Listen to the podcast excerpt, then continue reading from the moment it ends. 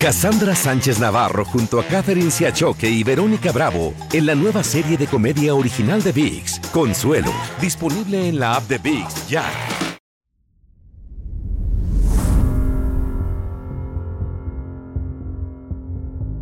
Bienvenidos al episodio número 2 de El Afterpod de En Boca Cerrada. Mi nombre es Vicky Van. Y yo soy Denis Reyes. Y cada jueves durante las próximas semanas vamos a diseccionar, comentar, debatir y meternos aún más en esta impactante historia de Raquenel Mari Boquitas. En este tremendo Afterpod, mientras esperamos que llegue la segunda temporada de En Boca Cerrada. Vicky, qué bonito poder estar contigo nuevamente y ahora le toca el episodio 3 y 4. Así es, mi querida. Mi boda de quinceañera en secreto y bajo amenazas y el episodio 4 es Luna de miel amarga, matrimonio de tres con Gloria Trevi. Fíjate que cuando yo escuché el número 3 de la, la boda, la quinceañera, tantos sentimientos se me removieron en el corazón. Una porque pues como toda mujer, la ilusión de los 15 años, ¿no? Esa quinceañera que yo de chiquita siempre la quise. Ok. yo era de que mamá, quiero que me des, que el vestido, los chambelanes. Pero cuando escuché el relato de sus 15 años me dio tanta tristeza que hasta chillé, porque dije, ¿sabes qué? Tantas cosas que ella explica que él se puso celoso cuando ella quiso hablar con sus amigos, que en lugar de ser una experiencia bonita, se tornó en algo tan feo. Fue como que la primera vez que él realmente enseñó sus colores, porque hasta ahorita lo habíamos visto que según muy lindo, que como que había situaciones mm, difíciles cuando la tiró del carro prácticamente en un arranque de celo con el tío. Vuelvo a preguntar, ¿con quién estabas hablando? Esa no era tu mamá en el teléfono.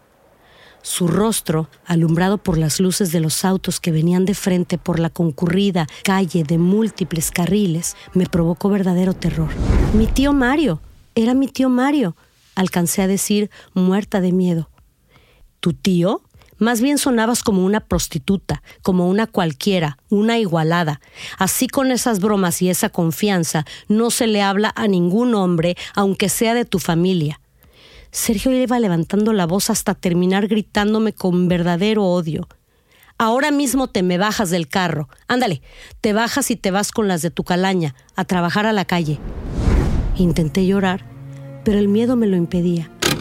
Qué horror. Pero ahora con su quinceañera, ¿tú qué pensaste? ¿Cómo te hizo sentir escuchar su relato? Y me hizo sentir muy mal el hecho de que fue toda una especie de negociación, ¿no? Raquel dice, me voy a casar y si me dejas casarme, bueno, entonces sí, sí puedo tener la quinceañera. O sea, ni siquiera fue algo que ella lo hizo como lo quería hacer, lo hizo obligada, lo hizo con la presión de los padres, con la presión de Sergio.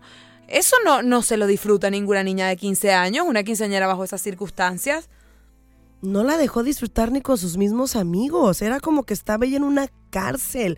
Andaba en una cárcel en una fiesta. ¿Cuándo has escuchado de eso? El festejo tendría lugar en Reynosa, junto a toda mi familia y compañeras de la escuela. Por petición de Sergio, no habría chambelanes.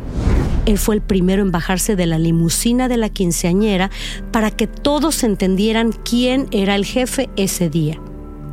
Una vez dentro del salón, empujó su silla hasta la mesa principal y se sentó en medio de mi papá y de mí. Por órdenes explícitas solo me permitió bailar con mi papá, mi tío y mi abuelito. Con su mirada penetrante no me dejó ni platicar con los pocos muchachitos de mi edad que fueron invitados. Si alguno se me acercaba, yo lo trataba con tanta indiferencia que al momento regresaban a su mesa extrañados de mi actitud. Nadie de los presentes recuerda esa quinceañera como un día alegre. Eso más bien parecía un funeral. Y algo que me sorprende muchísimo es que no solo pudo no vivir la ilusión de una fiesta de 15 años, sino que además tampoco vivir la ilusión de la boda, porque ella cuenta cómo fue esa boda y que fue básicamente entra, firma, chao, rápido. O sea, ni, ni siquiera un vestido blanco, ni siquiera algo soñado. Jamás hubiera imaginado una boda así, express sin detalles románticos, sin vestido de novia, sin cuidado, sin ilusiones y sin preparativos de ninguna clase. Porque yo creo que esos son dos momentos claves en la vida de una mujer. Tu quinceañera y tu boda son los dos momentos que tú sueñas con ponerte ese vestido. Y Raquel no tuvo esa oportunidad. No, no la tuvo. Y fue tan triste porque al inicio cuando ella todavía estaba en esta burbuja del amor y cuando él pues quiere eh, derechos que no le corresponden, si se puede decir en ese tiempo, a, a, un novio y él le dice, no, entonces hay que casarnos. Casi, casi fue para poder... Eh, aún más tenerla bajo su yugo, ¿no? Él como que dijo, te casas porque ya vio que ella dijo, no, o sea, eso, eso todavía no, yo tengo estos principios, estos, estos valores que quiero llegar al matrimonio. Y él era como que, ok, bueno, en ese caso hay que casarnos, casi como un, un pensamiento secundario, como que él lo vio como que an afterthought. Y le quitó lo especial, lo bonito, lo sagrado, lo que ella consideraba algo que iba a ser para toda la vida. En una de esas tardes que nos escapábamos al cine, el novio adulto y desesperado no pudo más y explotó y me dijo, ya lo decidí. Nos vamos a casar para poder estar juntos todo el tiempo y hacer todo lo que quiero contigo, para amarte como se debe. Es la única solución que hay para que tus padres nos dejen estar a solas. Me acababa de pedir por enésima vez que fuéramos a un hotel y que pasara la noche con él. Y yo, que era feliz con puros besuqueos y que ni soñaba con tener relaciones sexuales, le dije de nuevo que no, que mis papás me esperaban a las ocho en punto y que no podía llegar ni un minuto tarde. Yo me sentí enamoradísima de Sergio, pero enamorada como quinceañera que todavía era virgen, no como una mujer adulta. Apenas sentía atracción sexual hacia él y para colmo yo seguía creyendo fervientemente que el sexo fuera del matrimonio era pecado. ¿Casarnos? ¿Este hombre estará bromeando? Pensé estupefacta. No, no, no. O sea, cada parte de este episodio a mí me, entristeció mucho el corazón. Como tú dices. Y una palabra que siempre estuvo muy presente es la manipulación todo el tiempo la manipulaba. Cuando le decía, no querrás terminar como las otras chavas, ¿verdad? Eh, mira, las Gloria, Mónica, las otras cambiando de novios unos con los otros. Tú eres diferente, Raquel, tú eres diferente. Todo el tiempo diciéndole que ella era diferente, pero en el fondo manipulándola. Él era una persona que te decía, ves, si tú haces las cosas bien, mira qué feliz soy. Mira cómo sonrío. Mira lo bien que me hace sentir no la trataba como lo que debería de haber hecho él, tratarla como una, una persona que él amaba. Cuando tú amas a alguien, tú los, tú los obviamente cuidas, proteges, eh, apapachas. Él ya empezaba a enseñarle quién era él verdaderamente. Ya no era el hombre que según la quería. Ahora empezábamos a ver, fíjate bien cómo es un manipulador y cómo empezó a demostrar el cobre. Es así. Quiero que que hablemos de estos temas de manipulación, del efecto que puede tener la manipulación en una niña de 15 años, tenemos a la doctora Cristina Balinotti, quien es experta en psicología social y de familia. Ella tiene ocho libros publicados como De Madre a Hija, El ABC de la Familia, Universidad de la Familia y Feminidad Holística. Bienvenida Cristina, gracias por conversar con nosotras. Un gusto estar con ustedes. Ay, Cristina, gracias por ayudarnos en esta conversación tan necesaria. Escuchamos la historia de Raquel y de ella podemos obviamente aprender muchísimo, pero con la experiencia tuya nos encantaría que nos ayudaras a entender cómo es la mente de una niña de 14 años y, todo el trauma que ha tenido que, que sobrellevar, ¿no? Bueno, estamos frente a un cerebro muy inmaduro que se deja llevar exclusivamente por impulsos, por fantasías. Eh, es un momento en que la imaginación, los deseos están allí tratando de cumplirse. Por eso es necesaria la, eh, digamos, intervención de los padres. Ahora, ¿por qué es muy inmadura su cerebro? Porque todavía no ha desarrollado la zona prefrontal, que es la zona donde pensamos y que de acuerdo con estudios realizados en el Colegio de Londres por Anna Blakemore, termina recién de desarrollarse completamente a nivel eh, cognitivo acerca alrededor de los 30 años. De modo que fíjate cuántas cosas debemos plantearnos aquí en una sociedad en la que los niños parece que a los 14, 15, 16 ya son adultos. Por eso el padre tiene que prestarle a, los hijos, a las niñas, a los niños, su cerebro. ¿eh? Es una especie de préstamo para enseñarles a pensar, para enseñarles a dialogar, ¿verdad?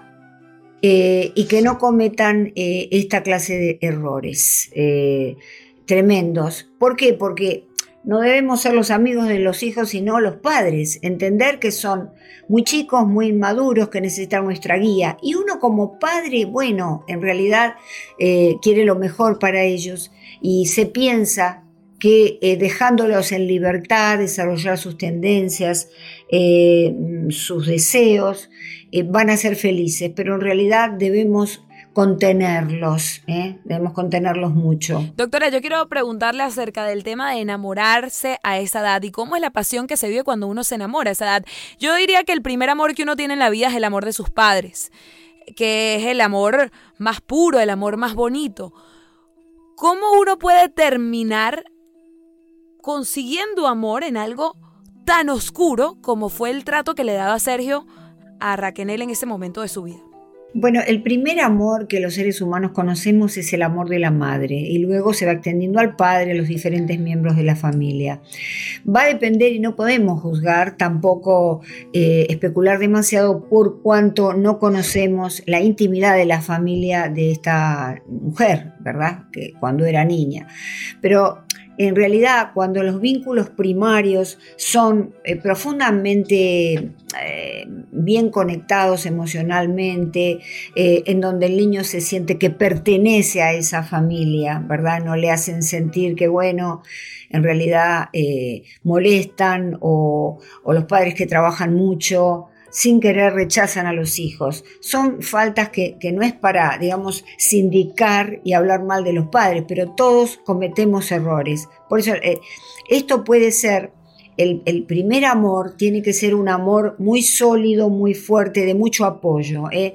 Podríamos decir menos amor y más diálogo y más eh, caricias positivas, que quiere decir estar con ellos, acariciarlos también quiere, eh, implica dialogar con ellos.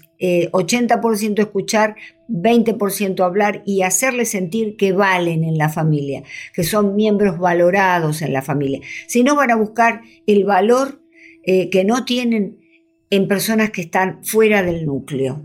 Por supuesto no hablamos de este caso en específico, pero vale la pena apuntar esta circunstancia. Cristina, yo tengo una preguntita.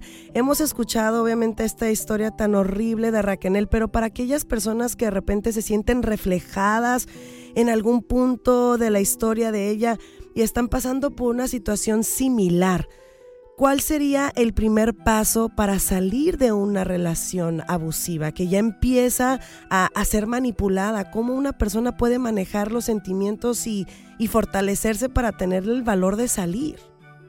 Bueno, de nuevo, si a uno le han enseñado a amarse a sí mismo, si le han enseñado a que su cuerpo le pertenece exclusivamente a ella, que nadie puede eh, manipular, digamos, sus deseos y su cuerpo, eh, es mucho más eh, fácil que no ingresen en esta eh, problemática. De nuevo, si se sienten que pertenecen a la familia em, eh, y si ya están en eso, claro, em, si son chicas más grandes, quizá 16, 17, 18 años, pueden de alguna manera em, buscar una ayuda, cuando se encuentran en algo que sienten que no está bien, que no son felices, que hay algo que está mal, ¿eh? aunque no sepan con exactitud qué es, buscar un apoyo eh, en el médico, en un tío, si no es, en los padres es lo ideal, pero vamos a suponer que no lo tienen, en alguien de la familia que los pueda, que las pueda apoyar. Eh, y si no, la escuela, la misma escuela,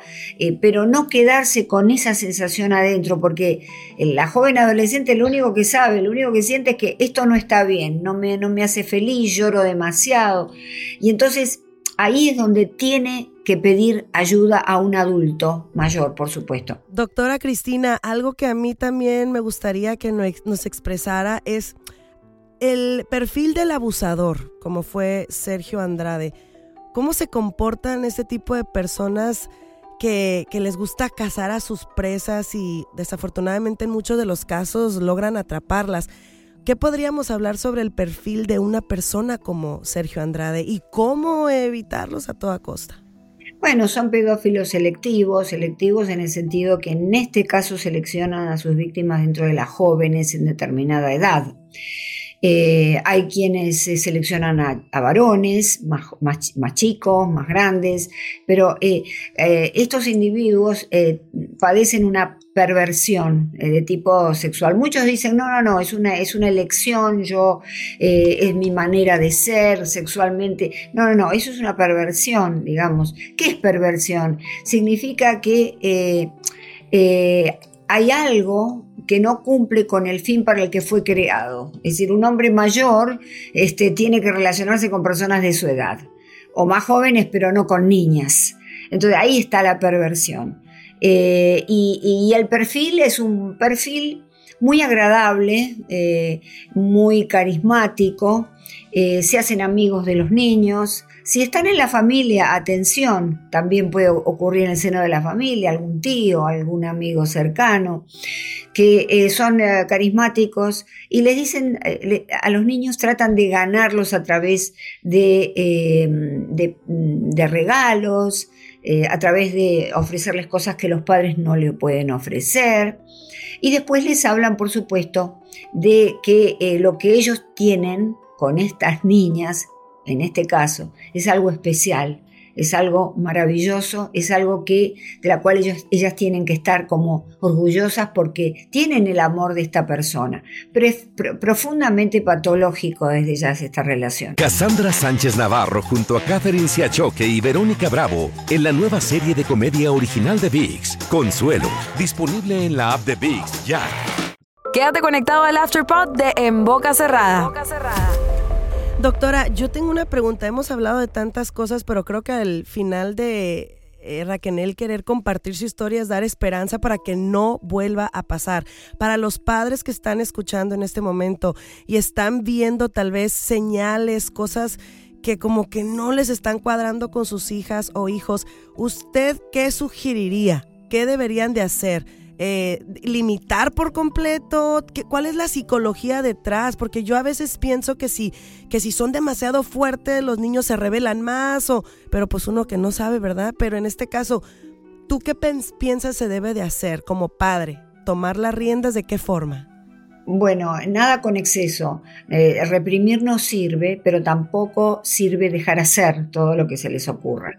Entonces las riendas es no tengan miedo primero, no tengan miedo. Hoy en día los padres tienen miedo a los hijos y hay muchos padres que a lo largo de la historia le han tenido miedo a los hijos. No se quieren enfrentar con ellos, prefieren ser como amiguitos, como compañeros. No le tengan miedo a asumir su rol de padres. El padre es aquel que limita, la pedagogía es esa, limitar, no estoy diciendo prohibir, pero sí limitar y se limita, en principio, hablando con ellos, ¿eh? hablando con ellos, haciéndoles sentir que cualquier cosa pueden contarnos. ¿eh? ¿Cómo lo hacemos desde chiquitos? Eh, que no haya prejuicios, que no haya tabúes. a veces nos vienen con algunas preguntas que a nosotros nos incomoda, por ejemplo la parte sexual, la mayoría de los padres, sobre todo los latinos, no lo quieren hablar pero tenemos que hablar con nuestros hijos de la sexualidad humana y de cómo prevenir eh, el, eh, impacto de estos eh, hombres que son pedófilos. Por ejemplo, decirles desde muy temprano, em, ese cuerpo nadie te lo puede tocar, nadie puede tocar tus partes íntimas, cuáles son las que cubre un traje de baño. ¿Eh? y entonces enseñarle a la abuela, a los tíos que no lo empiecen a estrujar y a besuquear si el niño no quiere, porque entonces le estamos enseñando que ese cuerpo puede ser objeto de placer de cualquiera. Fíjate qué tempranamente empieza toda esta educación.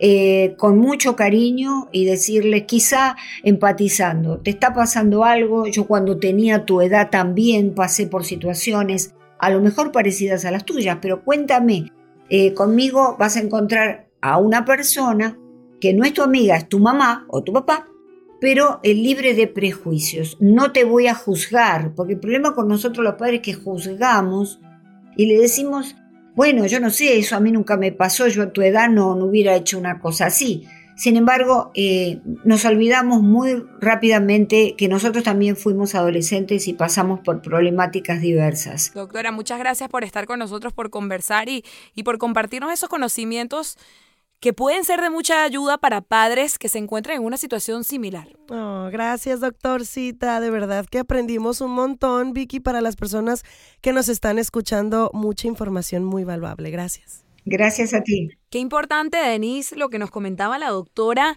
de tener esa comunicación con nuestros hijos y que no exista ese miedo de, ay, no le voy a decir a mis padres porque se van a poner bravos, o ay, ¿qué van a pensar mis papás? No quiero que mis papás me juzguen. Yo creo que eso es lo más importante que podemos eh, retomar de todo lo que nos dijo la doctora. Fíjate que escuchando a la doctora y escuchando a Raquel en su relato, me doy cuenta que muchas de estas situaciones tan incómodas se pudieron haber evitado si hubiera habido comunicación abierta, o sea, si, si esos lazos familiares no se hubieran como mm, cortado, porque yo creo que antes de que entrara Sergio Andrade a la vida de Raquel, la mamá y ella eran mejores amigas.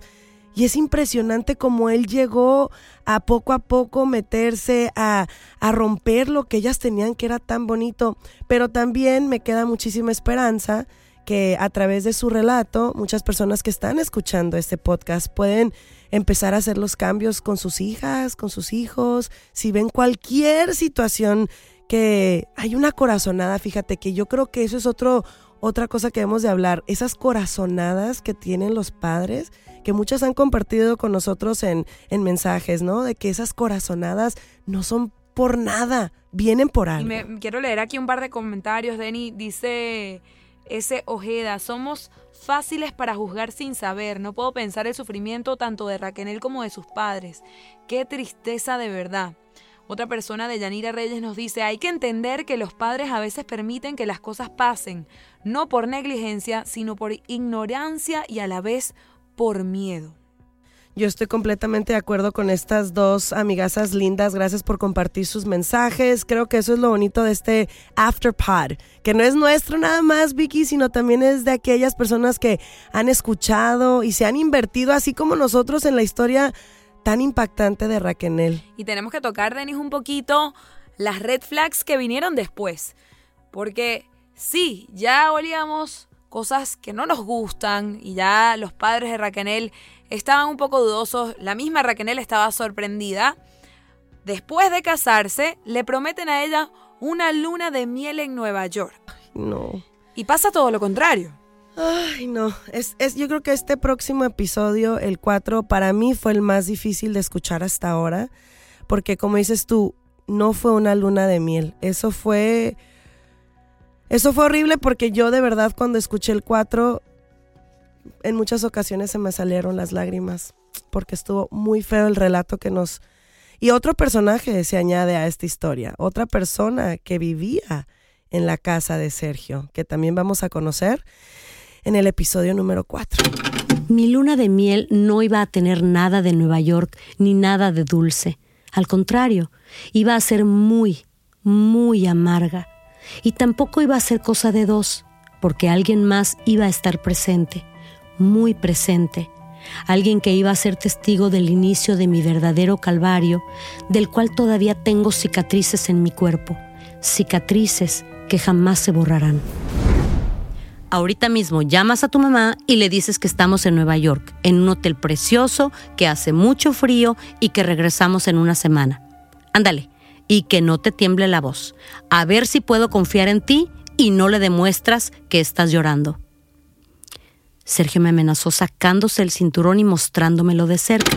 Y muy triste, como la verdad algo que prometía ser bonito, prometía ser una historia de cuento de hadas, mm. terminó siendo una pesadilla y un cuento de terror. Y de terror sobre todo, Denise, por esos abusos físicos, que creo que en esta luna de miel es la primera vez que Raquel siente la violencia, la violencia física. Y, y, lamentablemente de la persona con la que ella le entregó todo su corazón, ella dice que él fue el amor de su vida, su primer amor. Y como toda mujer, cree que la luna de miel es lo más bonito. Y él le prometió un viaje a Nueva York. Y ese viaje nunca llegó. Y qué curiosa la relación de Sergio y su madre. Porque explica Raquel que ellos tampoco tenían la mejor relación, pero yo creo que la madre le tenía una especie de miedo también a Sergio. Ay, Vicky, yo cuando escuchaba de la mamá de Sergio, era tanto mi coraje y tanta mi impotencia al escuchar que ella también se unió a su hijo para hacerle cosas que realmente cuando las escuché de voz de Raquel, dije, ¿cómo es posible que alguien pueda tener también tanta maldad? No me cuestiones y saluda a mi madre. Me señaló hacia la cocina donde doña Justina permanecía sentada en la mesa sin quitar los ojos de la novela de la televisión. A partir de ahora la debes obedecer en todo. Ella te va a enseñar a ser una esposa de verdad, a cocinar, a limpiar y hacer las cosas como a mí me gustan. Y pobre de ti si no aprendes.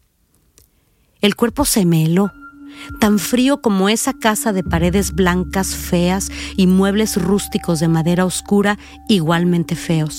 O sea, ella hizo cosas que vamos a ver en el episodio 4 que dices tú, ¿cómo? ¿Cómo no abogar si ves que a una muchachita de 14, 15 años la están tratando como a la punta del pie? ¿Cómo te puedes quedar callada al verlo?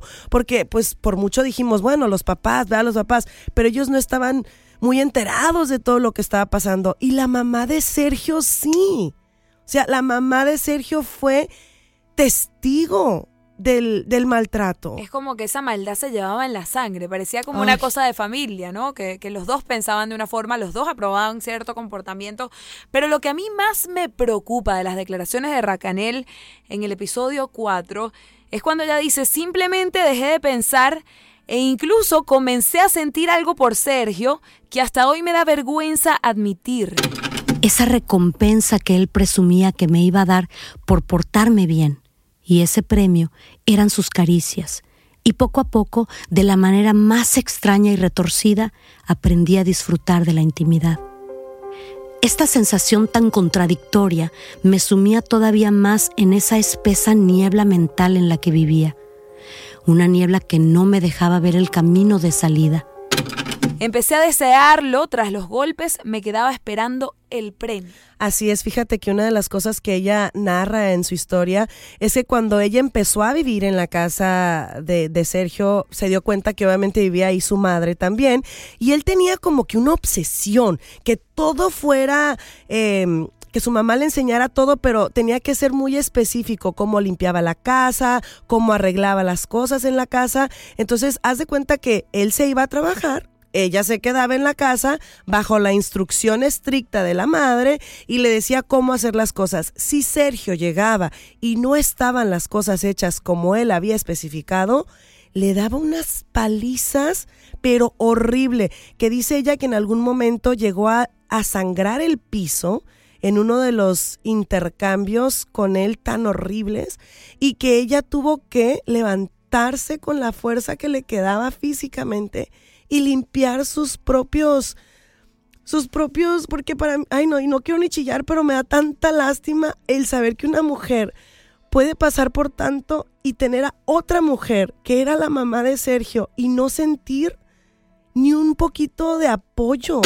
De camino a la cocina, Cojeando por los moretones y las heridas, vi las gotas de sangre en las limpias y centellantes losas del pasillo. Mi sangre. Dale con el trapeador a eso antes de que se levante Sergio, me recomendó la mujer, y por primera vez vi tristeza y vergüenza en sus ojos. Doña Justina sabía lo que había pasado, pero prefería ignorarlo. Y lo difícil es la postura de Raquel ante todo esto, que más allá de un sufrimiento, se convierte en una especie de deseo. Pues es que ella dice que la razón por la que ella empezó a sentir esto es porque cuando le pegaba, la golpeaba, después venían las caricias, después venía el, es que yo sí te quiero, es que tú eres el, la que me haces enojar, tú eres la que hace las cosas malas. Entonces ella decía, bueno, pues sí me quiere. Y entonces esa era el, el, la onda mental tan, tan horrible que ella estaba todos los días, imagínate, todos los días la golpeaba. Que va muy atado de lo que nos explicaba la doctora hace minutos del perfil del abusador, que te hace sentir a ti en todo momento que tú eres la culpable cuando el único culpable es él, el único abusador es él, pero te hace sentir a ti que tal vez tú te merecías ese golpe. Y eso es lo que ella dice, que ella llegó a pensar, bueno, si yo me porto bien, si yo hago las cosas bien, él no me va a pegar. Y también él le decía como le daba a escoger los castigos. Mira lo que es este hombre tan depravado. Si ella hacía las cosas mal, también la obligaba a escribir. Hice esto mal, no me acuerdo ahorita el número, dos mil veces, la verdad se me fue el número. Si no cosía el botón de una de sus camisas bien, me hacía escribir en una libreta dos mil veces, cosí mal el botón de la camisa y debo mejorar, cosí mal el botón de la camisa y debo mejorar. Me salió un callo de agarrar el lápiz y hasta hoy no me gusta escribir nada a mano. Si su mamá le decía en su reporte diario que planché mal un pantalón, debía prepararme para las consecuencias. ¿Qué prefieres? ¿El cable de la plancha o escribirlo dos mil veces? A veces me daba elegir el castigo con tanta ironía y sarcasmo que casi sonaba generoso. Primero, fueron unos regaños por equivocarme en una nota y me hizo repetirla 500 veces, sin importar que mis dedos sangraran de tanto darle a las gruesas cuerdas del bajo. Yo, como venía de este mundo estricto de las monjas y sus duros castigos, los excesos de Sergio no se me hicieron tan descabellados, al menos al principio. Luego, el exigente maestro empezó a enojarse si no le decía constantemente gracias y por favor al final de cada frase o si le ocultaba la cosa más insignificante como lo que desayuné ese día. Sutilmente Sergio, quien ya era el amo y señor de mi corazón, pasó a controlar todas y cada una de mis frases y de mis pensamientos. Pero imagínate tan así, tan maníaco, y si no quieres eso, pues te hago lo otro que era igual de, de peor, que era la golpiza. Y también la tenía tan, tan supervisada con la mamá. Era como que cualquier cosa que ella hacía en la noche, la mamá le daba reporte. Y la mamá le decía a Sergio, bueno, no hizo esto o sí hizo eso, así. La mayoría de las veces ella explica que eran cosas negativas, ¿no? No era como que, ay, sí, hiciste esto bien. Todo era, a ver, a ver, pum. Y es que yo creo que al final de cuenta no era otra cosa más que su deseo de él como lo que era un animal, de sacar la furia en ella. Y creo que en vez de sacar furia en Raquel, lo que sacó fue dolor y miedo. Y de ese miedo vamos a hablar en el próximo episodio del Afterpod, porque vamos a analizar mm. una de las confesiones más fuertes que ha hecho Raquel en la historia de En Boca Cerrada y uno de los momentos más difíciles de su vida. Fíjate que yo cuando escuché el episodio 5 dije, wow, de verdad que a esta mujer le ha pasado de todo. Y me da tanto gusto que ahora ella decide abrir su corazón, decide expresar todo lo que vivió para que otras mujeres no caigan en estas mismas redes, para que ellas también vean las señales, vean esas cosas que estos hombres hacen para atraparlas y cortarles sus alas. Es así. Quiero agradecer a todos los que nos escucharon en este episodio, a invitarlos a que sigan compartiendo sus comentarios con nosotras. Los leemos, los incluimos en el Afterpod. Gracias, Deli, también a la, a la doctora Cristina que estuvo con nosotros y nos brindó ese análisis tan importante de Sergio y de Raquel. Y ya saben dónde nos encuentran. Hasta aquí hemos llegado con este Afterpod de En Boca Cerrada. Quédate conectado para escuchar los siguientes episodios y si todavía no has escuchado la primera temporada de En Boca Cerrada, te invitamos a que la escuches de principio a fin. Créeme que no te vas a arrepentir. Amigos de En Boca Cerrada, ¿cómo están? Yo soy Raquel. Yo sé que se quedaron con ganas de escuchar qué pasó pero mientras continúa esta historia, los invito a repasar la primera temporada de En Boca Cerrada. Boca Cerrada. Muchísimas gracias por escucharnos. Prepárense para la segunda que viene pronto. Hay gente a la que le encanta el McCrispy y hay gente que nunca ha probado el McCrispy. Pero todavía no conocemos a nadie que lo haya probado y no le guste. Para pa pa pa. Cassandra Sánchez Navarro junto a Catherine Siachoque y Verónica Bravo en la nueva serie de comedia original de VIX, Consuelo, disponible en la app de VIX ya.